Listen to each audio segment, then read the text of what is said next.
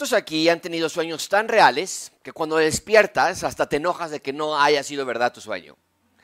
No sé si te ha pasado algo así. Mis hijos me preguntan frecuentemente, papá, ¿cuál es el mejor sueño que has tenido en tu vida? Y mi respuesta es siempre la misma. Cuando era niño soñé que podía volar. La calle en la que vivíamos tenía dos topes. Y en mi sueño, para volar, tenía que colocarme en el primer tope, tenía que correr a toda velocidad hasta llegar al segundo tope. Y una vez que iba a toda velocidad y justo cuando llegaba a ese segundo tope, saltaba yo y comenzaba a volar. Y yo recuerdo cómo se sentía volar, recuerdo ver las casas de los vecinos, el aire sobre mi rostro, la sensación de estar volando, pero era todo un sueño. Cuando desperté estaba genuinamente confundido. Los primeros segundos después de despertar sí tenía la idea de que todo había sido volar, de, que todo había sido verdad y que sí podía volar si tan solo salía a la calle. Pero el peso de la realidad rápido apagó toda posibilidad, había sido todo un sueño, y a pesar de eso, cuando salí a la calle y vi los dos topes, me dieron tantas ganas de intentarlo. Decía, es que en mi sueño era tan sencillo, de correr de un tope al otro. Amigos, en un sentido similar, hoy vamos a estudiar de una clase de despertar para el pueblo de Israel, pero a diferencia de mi sueño, este despertar será algo muy real, muy verdadero, muy asombroso.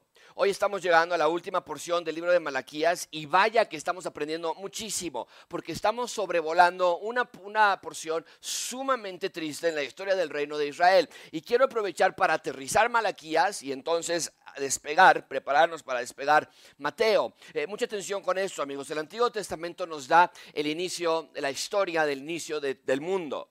Dios crea a Adán y a Eva en Génesis capítulo 1, pero a partir de Génesis 12 y, hasta Malaquías 4, que es donde estamos, la historia del Antiguo Testamento, todo se trata de una nación llamada Israel. Y quiero que te hagas esta pregunta, ¿por qué estamos estudiando el Antiguo Testamento si se trata de una nación que no es la nuestra? Y espero que a estas alturas por lo menos tengas una idea de la respuesta de por qué estudiamos de una nación que no es la nuestra. Y la respuesta es muy sencilla. Estudiamos el Antiguo Testamento porque es la historia, es la narración de cómo se va a instalar el reino de Dios en la tierra a través de, en este caso, como lo acabo de mencionar, todo el Antiguo Testamento se trata de Israel. Por eso estudiamos el Antiguo Testamento, porque queremos ver de dónde viene esto del reino de Dios. Porque cuando llegamos al Evangelio de al libro de Hechos, la Biblia nos dice que la predicación primordial de Pablo era la predicación del reino de Dios. Y nos tenemos que hacer la pregunta de dónde viene esto del reino de Dios entonces.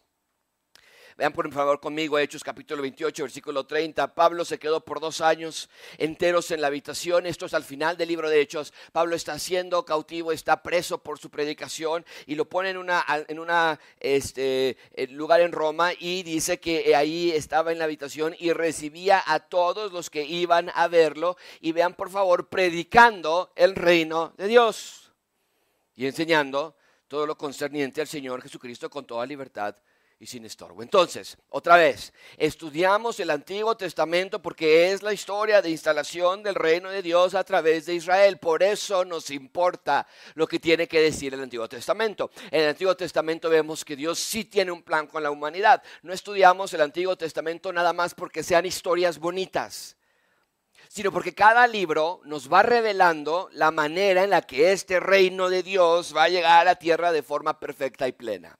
Lo vemos con Moisés y la liberación de los egipcios, lo vemos con Josué y la conquista de la tierra, lo vemos con David y su gran reino. Pero al pasar de los años, la nación de Israel se comienza a apartar de Dios. Los reyes de Israel y sus ciudadanos ya no quieren a Dios como su rey, sino que quieren crear su propio reino en la tierra. Y entonces, a partir de por ahí de Isaías, Jeremías, Lamentaciones, Ezequiel, vemos a Dios enviar profetas para llamarles la atención y en realidad, en esencia, lo que le estaba diciendo es regresen a ser el reino de Dios. Es lo que les decían los profetas. Pero ellos no atendieron el llamado de Dios y cayeron a tal decadencia que Dios los entregó a manos de sus enemigos. El reino del norte desapareció, el reino del sur fue cautivo de Babilonia, Jerusalén, que había sido conocida como la sede de la ciudad de Dios, quedó totalmente destruida. Ahora, ¿qué? Nos podríamos preguntar. Ya no va a haber nada para ellos. Ya el reino de Dios en la tierra se quedó en el olvido. Y la respuesta es no. Dios rescata al reino del sur, el que se había ido cautivo a Babilonia, y los regresa a través de la guía de Esdras, de Nehemías. Pero aún con todo eso, los pocos que regresaron con Esdras y Nehemías también se comienzan a apartar de Dios. Y les expliqué hace algunas semanas que ellos se creían el remanente fiel de Dios, porque sí, habían dejado todo para regresar de Persia a Jerusalén. Pero Dios, de nuevo lo dijimos, no nos pide cumplir no nos pide conducta, Él quiere nuestro corazón. Y vimos que estas personas para nada eran el remanente fiel de Dios, eran adúlteros, hechiceros, opresores de los pobres, de las mujeres y de los huérfanos. Lo vimos ya. Y la semana pasada vimos finalmente quién era el remanente de Dios y los llamó mi tesoro especial, es lo que vimos la semana pasada, los que temían el nombre de Dios verdaderamente. Y hoy llegamos al final del libro de Malaquías y recuerden que les enseñé que después de Malaquías no hay nada, silencio absoluto, abrupto, frío, obscuro. Entonces, las palabras que estamos por leer en este último capítulo de Malaquías son muy importantes porque son las últimas palabras que Dios les iba a hablar en siglos. ¿Qué fue lo último que Dios dijo? Nos va a decir algo del reino. Si se va a hacer, o de plano todo el Antiguo Testamento fue una pérdida de tiempo y esfuerzo. ¿Qué va a pasar con Jerusalén? ¿Qué va a pasar con las promesas del Mesías? Todo eso lo vamos a ver en estos seis versículos. Y el contexto social y espiritual de Israel está por los suelos y no va a mejorar. Están cautivos por los persas, sin amor a Dios, religiosos pero no espirituales.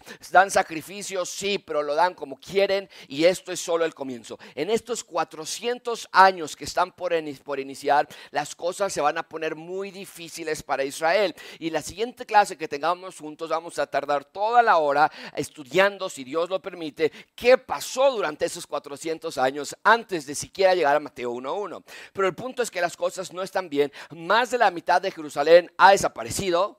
De, perdón, más de la mitad de Israel ha desaparecido. Lo que queda es simplemente dos tribus, Judá y Benjamín, y ellos están separados. Un grupo pequeño regresó a Jerusalén, la mayoría se quedaron en Persia, ellos ni en cuenta lo que está pasando, ellos ya están cómodos allí en Persia. Entonces quiero que vean que las cosas no están bien en la nación, nos preguntamos si Dios tiene un plan, nos preguntamos si Dios sabía que todo esto iba a pasar, estaba Dios en control de todo lo que estaba sucediendo y la respuesta a todas esas preguntas es sí, desde luego que sí. Y en esta última porción de Malaquías, Dios quiere que quede claro que Él es soberano, la historia no ha acabado, está solo comenzando. O sea, desde nuestra perspectiva, el reino de Dios en Israel fue todo un fracaso, desde nuestra perspectiva, pero no desde la perspectiva de Dios. La obscuridad está por ser alumbrada por medio de un mejor amanecer. Ese es el punto principal de este sermón. Dios quiere que veamos que viene un nuevo comienzo. Su reino está por llegar. Su reino está por llegar. Viene un nuevo comienzo. Amigos, el punto de lo que estamos por estudiar es que los poquitos fieles, verdaderamente remanentes de Israel, no se desanimaran, que no desmayaran, el reino si viene, el Mesías ya llega. El punto de las últimas palabras del Antiguo Testamento no es causar lástima ni resignación, sino que estamos por estudiar palabras de victoria, de conquista, de esperanza. Viene un nuevo amanecer que por fin iba a acabar con la obscuridad de la noche. Y el texto que estamos por leer llenó de esperanza a los fieles de Dios, a los que pensaban que Dios se había olvidado de ellos, a los que pensaban que el rey no había fracasado, a los que pensaban que el rey no había llegado, estas últimas palabras hicieron que sus corazones latieran más rápido, porque el rey ya viene y un nuevo amanecer estaba por crearse. Y vamos a lograr este estudio a través de tres puntos. Número uno, un juicio. Después veremos, número dos, un nuevo amanecer. Y en tercer lugar, cerraremos con un mensajero. Así que mucho material por cubrir. Empecemos, por favor, número uno, un juicio. Vean conmigo versículo uno y las primeras palabras. Vamos a leerlo todos juntos. Está en la pantalla estas primeras palabras. Dice todos juntos, porque viene el día. Esta es la última porción del Antiguo Testamento Y Dios no pierde una última oportunidad para recordarles que Dios no se está despidiendo de ellos. Esto no es el fin, esto no es una huida, esto no es un retroceso. Malaquías capítulo 4 sirve como una última bandera, un último anuncio diciendo el día ya viene sin tardar, sin demoras, sin retrasos. ¿A cuál día se refiere? Bueno, al día del Señor. Recuerden que hace varias semanas ya habíamos estudiado que Israel estaba esperando el día del Señor porque ellos creían que sería un día de bendición y de premios para ellos y de gloria política y nacional y en un sentido estaban en lo correcto, pero no es un día de alegría y celebración para todos, sino solamente para los que sean salvos en Cristo, para su, lo vimos la semana pasada, su tesoro especial, pero para todos los demás. El día del Señor será el momento de juicio final. Y Dios les estaba advirtiendo que ese día ya viene. Y Dios lo anunció a través de Malaquías, no para espantar a las personas, no para amenazarlos, sino para advertirles de una destrucción inminente. Y el hecho de que han pasado más de dos mil años y aún no llega ese día de juicio, no quiere decir que Dios lo ha olvidado. Aún tú y yo estamos esperando el día del Señor. Recuerden que les enseñé que cuando la Biblia hace referencia al día del Señor, está haciendo referencia a la segunda venida del Señor Jesús, su primera venida fue en humildad, como un bebé entró al mundo, pero su segunda venida, eh, el día del Señor, lo que se, le llama día del Señor en las Escrituras, será una entrada grandiosa, majestuosa, esplendorosa. Y para los que no hayan creído en Jesús y para los que no hayan sido lavados en la sangre de su sacrificio, solamente será un día de juicio y de perdición eterna. Ahora, este tema ni es exclusivo de Malaquías, ni es exclusivo del Antiguo Testamento. Dios siempre ha llamado a arrepentimiento de pecados para salvación del juicio. Por ejemplo, desde Génesis ya veíamos la sombra del día del Señor. En Génesis no le llama así, no le dice el día del Señor, pero sí vemos la función de un día de juicio. Vean conmigo, en Génesis 7 leemos el arca de Noé. Versículo 23 del 7 dice, el Señor que exterminó. Pues todo ser viviente que había sobre la superficie de la tierra, desde el hombre hasta los ganados, los reptiles, las aves del cielo, fueron, otra vez que dice, exterminados de la tierra. Solo quedó quién? Y los que estaban con él en el arca. La salvación estaba en el arca. El arca fue el método por el cual Dios salvaría a todo aquel que creyera. Dios había provisto de la salvación, pero evidentemente y a pesar de la predicación de Noé, las personas rechazaron a Dios y por lo tanto encontraron muerte eterna, exterminio. Es lo mismo que estamos viendo en Malaquías. Dios, a través de su profeta Malaquías, les está advirtiendo que el día viene, el día de juicio, el día de justa retribución ya se acerca. Pero ¿qué es lo que pasa cuando escuchan esta última anuncio de Malaquías? Nada. No pasa nada. Y mucha atención aquí. A ellos no les importaba que ya se acercaba el día del Señor. Porque ellos se decían, Malaquías, el que nada teme, el que nada debe, nada teme. O sea, no es que no creían que el día del juicio se acercaba, sino que creían, a nosotros no nos va a pasar nada. No, es la actitud en todo el libro de Malaquías, nosotros en qué estamos haciendo mal. Malaquías, nosotros en qué hemos fallado. Malaquías, ahora en qué hemos robado. O sea, según ellos todo estaba bien de lo que estaban haciendo. Pero Malaquías les dijo hace unas semanas, no, ustedes son los malos, los injustos, los opresores, los adúlteros. Y es lo que, y Dios les está dando una última vez, antes de que comience el periodo de 400 años de silencio, Dios les arroja una vez más la soga con la cual pueden encontrar su rescate. Si tan solo se arrepienten y buscan a Dios de todo corazón, el juicio no caerá sobre ustedes, pero no lo creyeron. Y la próxima clase, primero Dios, vamos a ver qué hicieron con esta advertencia. Vamos a entrar al Evangelio de Mateo y veremos qué pasó durante estos 400 años de silencio de parte de Dios. ¿Le hicieron caso? ¿Cambiaron sus caminos? Pero te puedo adelantar algo. Jesús ya bien entrado en su ministerio, vuelve a ocupar el arca de Noé para hablar otra vez del tan famoso y tan esperado día del Señor. Vean conmigo Mateo 24. Esas son las palabras del Señor Jesucristo. Porque como en los días de Noé, vuelve a traer esa idea. Y viene exterminio otra vez. Y de la misma manera que en los días de Noé, así será la venida del Hijo del Hombre. Pues como en aquellos días, antes del diluvio, estaban comiendo, bebiendo, casándose, dándose en matrimonio hasta el día en que Noé entró al arca y no comprendieron hasta que vino el diluvio y se los llevó a todos. Dice el Señor Jesucristo, así va a ser la venida del Hijo del Hombre. Es lo mismo. Dios lo dijo a través de Noé, el juicio viene, no creyeron. Dios lo dijo otra vez a través de Malaquías, el juicio viene, no creyeron. Y Jesús literalmente le está diciendo, el juicio ya viene y tampoco creyeron. Amigos, ¿qué podemos aprender? Que el día viene. Eso es un tema recurrente en las escrituras no demora más de lo que Dios ya le ha asignado. Y tú y yo también esperamos ese día. No tarda y será un día de premios y de gloria para, no, será un día de premios y gloria para todos por igual, sino que será un día de juicio para todos los que no creyeron. Y ese es el problema. Como no vemos que el día se acerca, que el juicio ya está a la puerta, según nosotros, consideramos que no es verdad.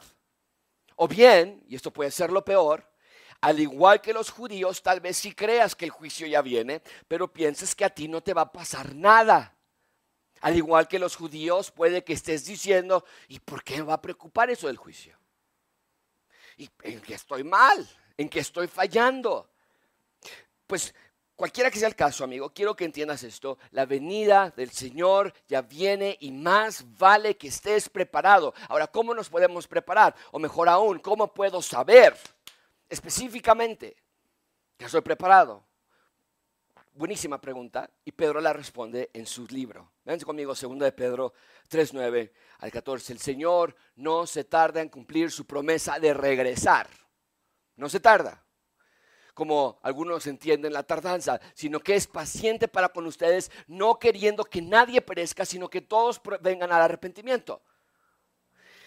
Pero el día del Señor, al igual que como sucedió en el arca de Noé, vendrá como ladrón, en el cual los cielos pasarán con gran estruendo y los elementos serán destruidos con fuego intenso y la tierra y las obras que hay en ella serán quemadas, puesto que todas estas cosas han de ser destruidas de esta manera.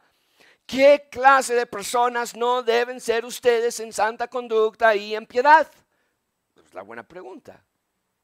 Esperando y apresurando la venida del día de Dios, en el cual los cielos serán destruidos por fuego y los elementos se fundirán con intenso calor, pero según su promesa nosotros Esperamos nuevos cielos y nueva tierra en las cuales mora la justicia. Por tanto, amados, puesto que ustedes se supone, ¿no? Que aguardan estas cosas, la marca del verdadero ciudadano del reino es que procura con diligencia ser hallados por él en paz, sin mancha e irreprensibles.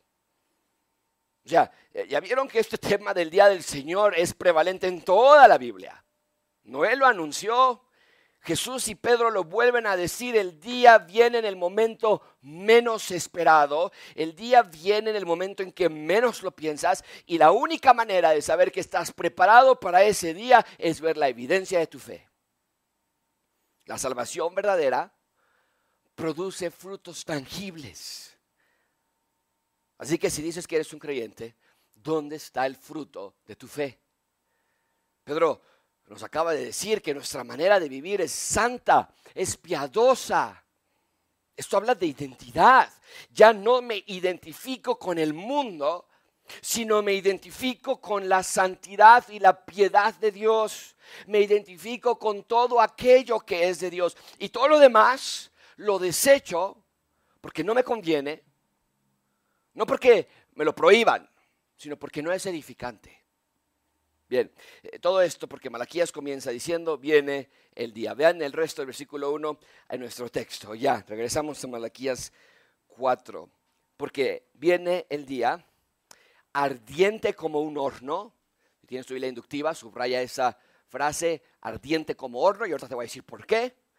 Y todos los soberbios y todos los que hacen el mal serán como paja.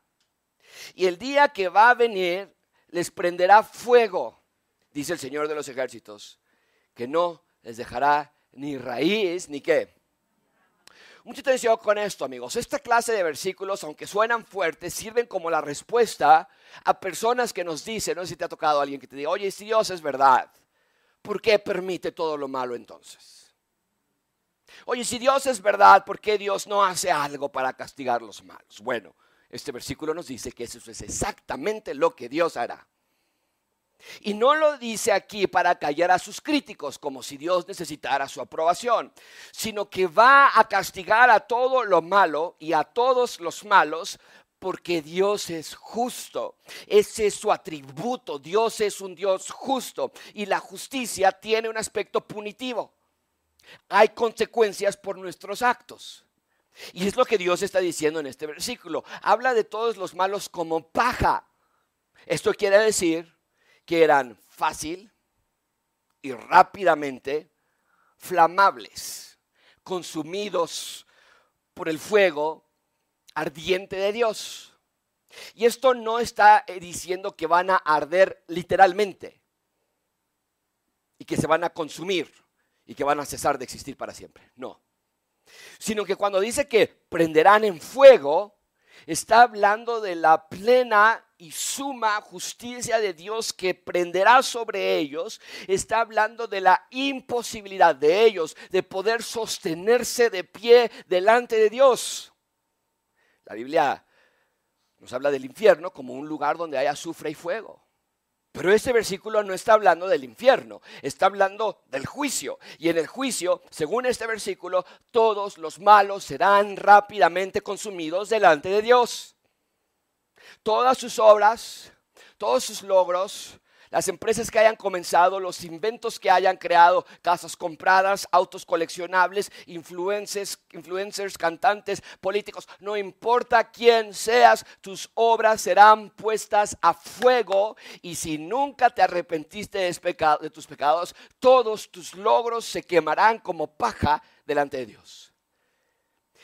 Y amigos, mucha atención con esto. Nada de lo que nos impresiona a nosotros impresiona a Dios? Nada. Viene un amigo y te dice que gana tanto dinero y nos impresiona. Les comenté de Elizabeth Holmes la semana pasada, quien fundó una empresa multimillonaria a sus 19 años. Nos impresiona. Los ganadores de premios Nobel nos impresiona, los ganadores del premio Pulitzer para los periodistas nos impresiona, pero nada de eso impresiona a Dios. Dios divide a las personas en categorías muy simples, soberbios y los que hacen mal. Nada más. Soberbios y los que hacen mal. No hay más. Y dice que estas personas quedarán sin raíces, nos dice Malaquías capítulo 4. Es decir, que todo lo que hicieron en sus vidas desaparecerá delante de Dios. Así que mucho cuidado cómo eres, mucho cuidado cómo es tu estilo de vida.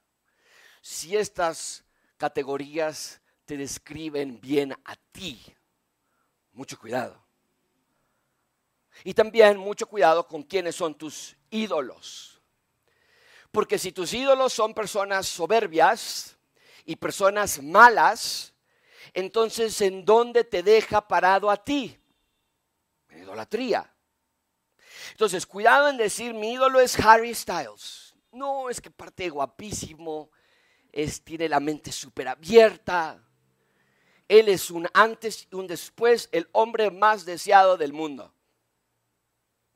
Cuidado en decir, mi referente es Steve Jobs, su ingenio, su capacidad, Cuidado en decir, no, yo, Bad Bunny, no, no, no. ¿Por qué? Porque Pedro nos dijo en su momento que si Dios nos retrasa su promesa de regresar, no es porque se le hizo tarde, no es para que tengamos más tiempo de ir a los conciertos o a cursos o comprar cosas o parecernos más a ellos. Sino que el tiempo que tenemos de espera de aquí hasta el día final sí tiene un propósito. Por un lado es para que más personas se arrepientan y una vez que ya somos creyentes, el tiempo que te queda aquí es para vivir santamente y piadosamente.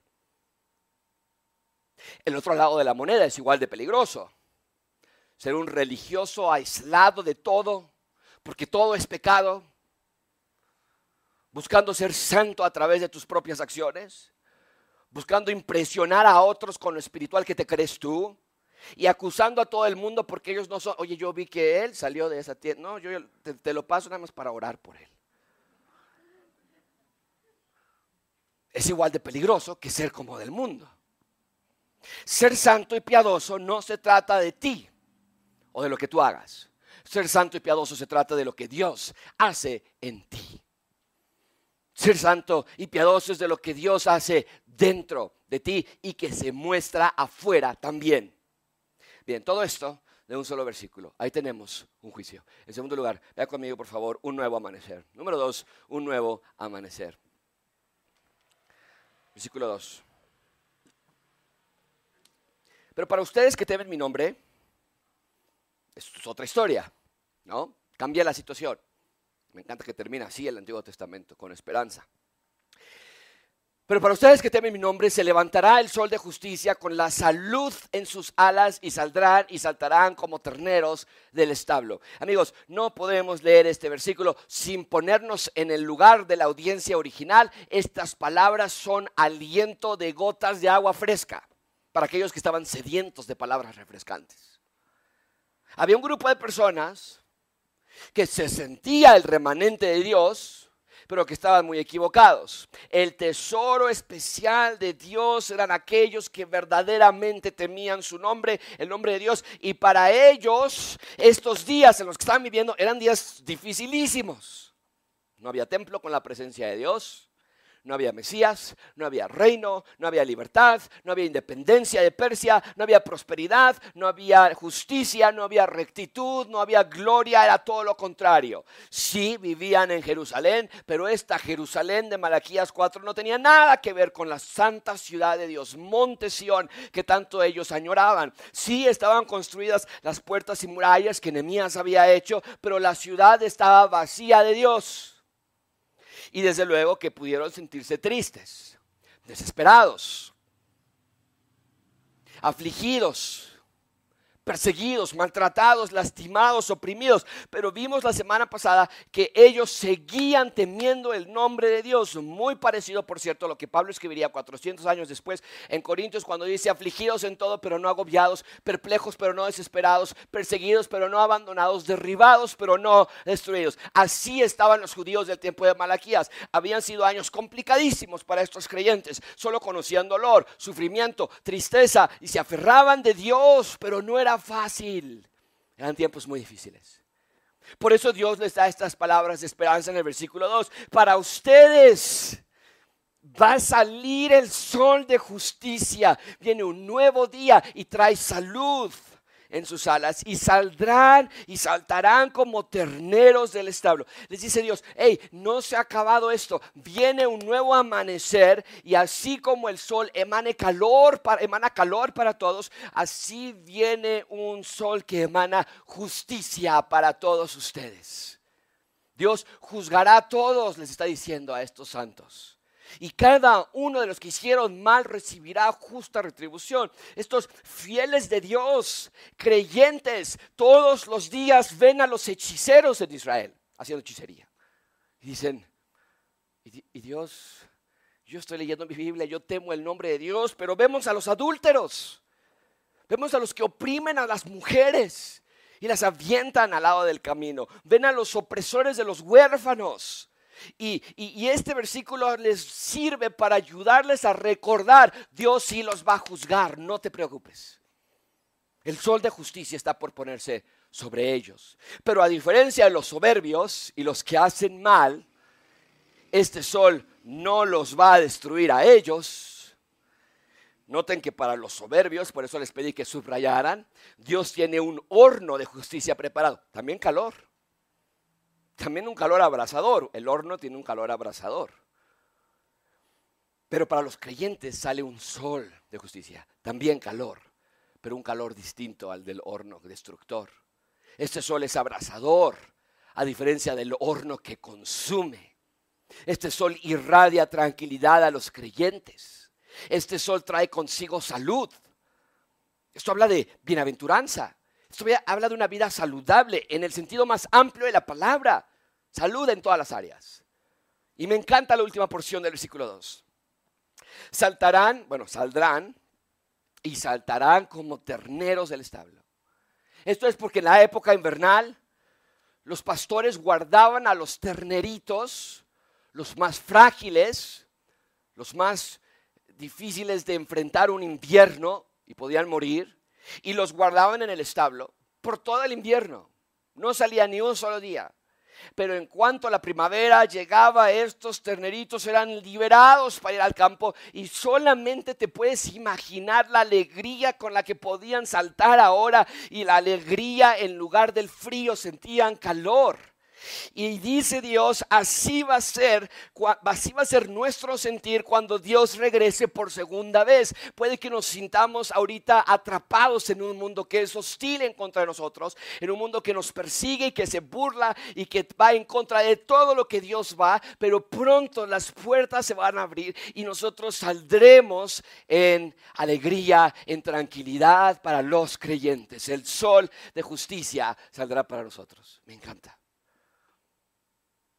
Ahora, el sol de justicia también puede hacer referencia a Dios mismo, que Dios mismo saldrá y estará con nosotros. Pero este es el punto, amigos. En este mundo nos vamos a sentir oprimidos, perseguidos, maltratados, y Dios dice, está bien, pero no va a ser por mucho tiempo más. Y esto nos ayuda, porque nos podemos llegar a preguntar también, Dios, ¿cuánto tiempo más? O sea, Dios, ¿qué más falta para que regreses? ¿Te has olvidado de nosotros, Dios? Porque parece que a los malos les va bien, parece que nada está deteniendo la maldad de este mundo. Todo está siendo destruido por Satanás y por la humanidad. Están destruyendo nuestro planeta, están destruyendo a la familia, están destruyendo la identidad sexual, la orientación sexual y ahora van a destruir los géneros sexuales. ¿Qué más nos va a quedar? Pero Dios nos dice, hey, calma, el sol de justicia ya viene y va a ser un gran día para todos ustedes. Juan lo describe así. Entonces oí una gran voz que decía desde el trono, el tabernáculo de Dios está entre los hombres. Esta es su segunda venida. Va a instalar su reino en la tierra y Él habitará entre ellos y ellos serán su pueblo y Dios mismo estará entre ellos. Él enjugará toda lágrima de sus ojos y ya no habrá muerte, ni habrá más duelo, ni clamor, ni dolor, porque las primeras cosas han pasado. El que está sentado en el trono dice, yo hago nuevas todas las cosas. Amigos, esto es lo que nos espera. ¿Por qué resignarnos con las migajas que nos avienta el mundo? No somos de aquí.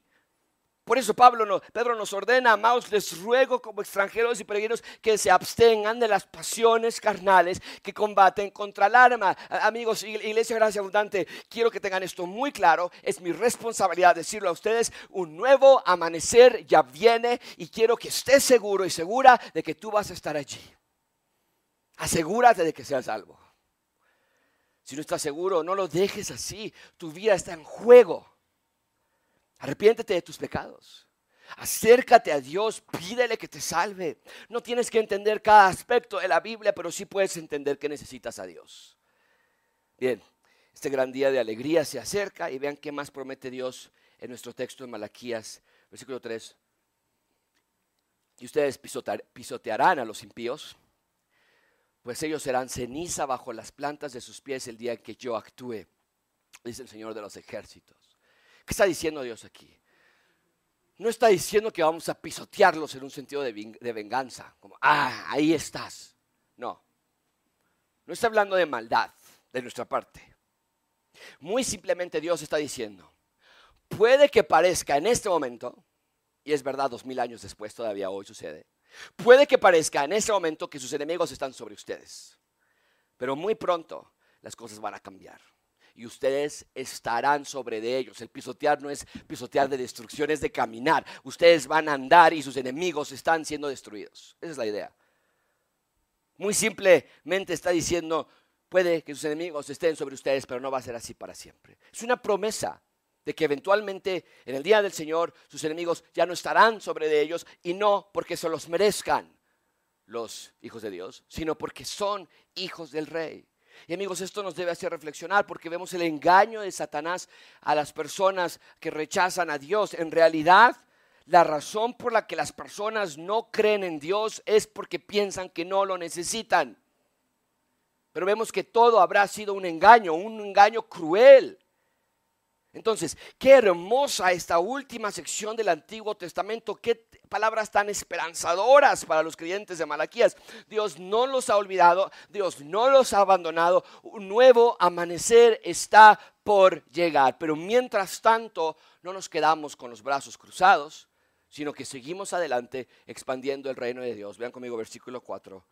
Acuérdense de la ley de mi siervo Moisés. Hey, todo está de cabeza allá afuera. Ustedes se acuerdan de la ley. Hey, hay adúlteros, hay hechiceros, hay opresores, hay mal, pero ustedes dedíquense a la ley de Moisés, a los estatutos y ordenanzas que yo le di en Horeb para todo Israel. ¿Qué tenían que hacer los judíos mientras esperaban? Eh, dedicarse a su vocación.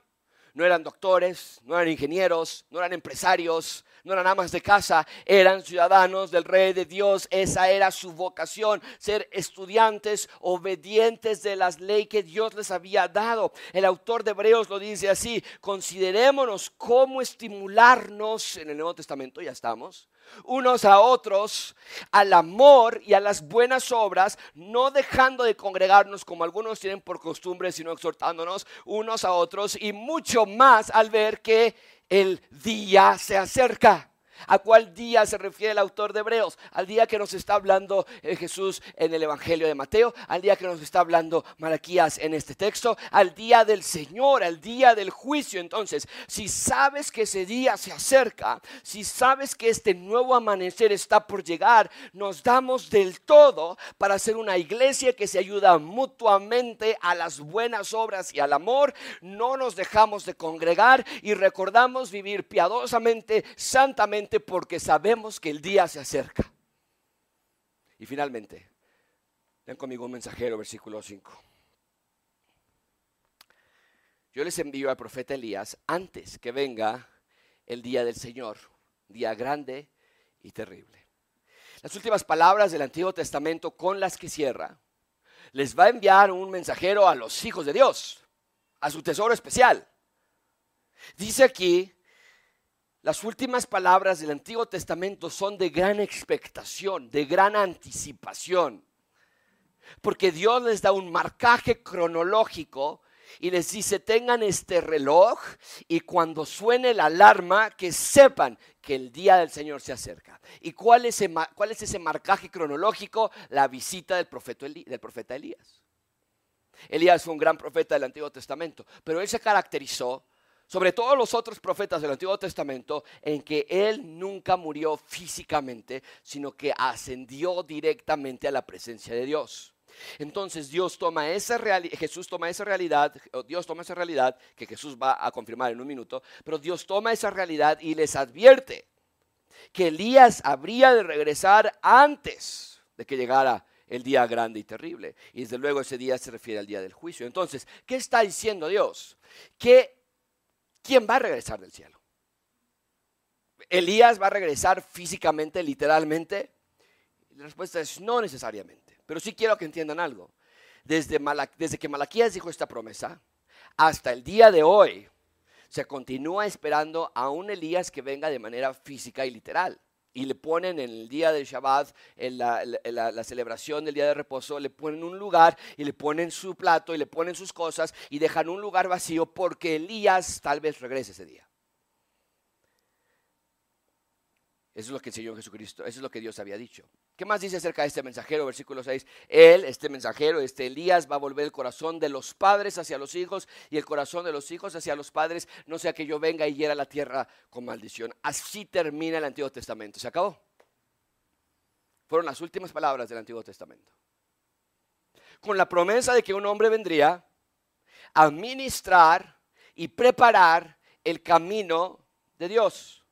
¿Quién es este Elías? ¿Iba a ser profeta Elías literal o algún otro profeta? 400 más años más tarde los discípulos de Jesús le hacen la misma pregunta, ¿quién es este Elías? Y Jesús contesta con respecto a quién era Elías. Los discípulos entonces le preguntaron, ¿por qué dicen los escribas que Elías va a venir primero? Si se supone que tú eres el Mesías, ¿No que Elías iba a venir primero? ¿Se equivocaron o qué? Y el Señor Jesucristo contesta, no, Elías ciertamente viene y restaurará todas las cosas, pero yo les digo que Elías ya vino y no lo reconocieron, sino que le hicieron todo lo que quisieron. Así también el Hijo del Hombre va a aparecer a manos de ellos. Entonces los discípulos entendieron que se refería, que les había hablado de Juan el Bautista.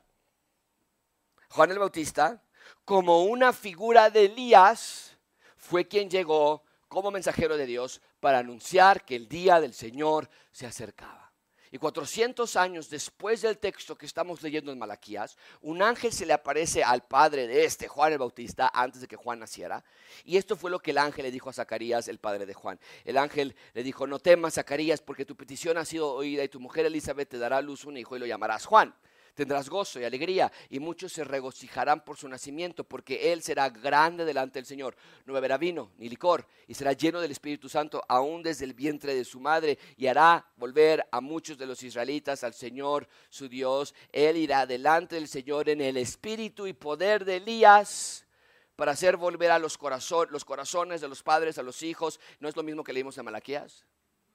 Y, a los desobedientes a la actitud de los justos a fin de preparar para el Señor un pueblo bien dispuesto. El Antiguo Testamento cierra con la promesa de Elías. El Nuevo Testamento abre con esta oración, con esta visión. Zacarías diciéndole, porque Juan el Bautista nació antes que Jesús. Y el ángel le dice a Zacarías, viene este hombre en el poder de Elías y va a cumplir la promesa de Malaquías, capítulo 4. Amigos, así cierra el Antiguo Testamento. Las cosas afuera no estaban bien. Israel como nación totalmente descarriado. Israel en Jerusalén bajo la opresión enemiga. Nemías no pudo convencer a la, a la nación de obedecer. Esdras tampoco, tampoco Malaquías, ni Ageo o Miqueas. Pero no todo es malas noticias. ¿Sabes cuál es la buena noticia en esta historia? Todo estaba bajo el plan perfecto de Dios. Su reino inamovible. Sus promesas por cumplirse cada una de ellas. Su poder invencible. Un nuevo amanecer estaba por llegar, un nuevo comienzo estaba por llegar y para nosotros será unos cuantos días en estudiar entre hoy y el Nuevo Testamento, pero para los judíos habrán sido 400 años de larga espera. Y te puedo adelantar lo siguiente, Dios no mintió, Dios no exageró. El rey vino y cambió el rumbo de la historia de la humanidad. Oremos.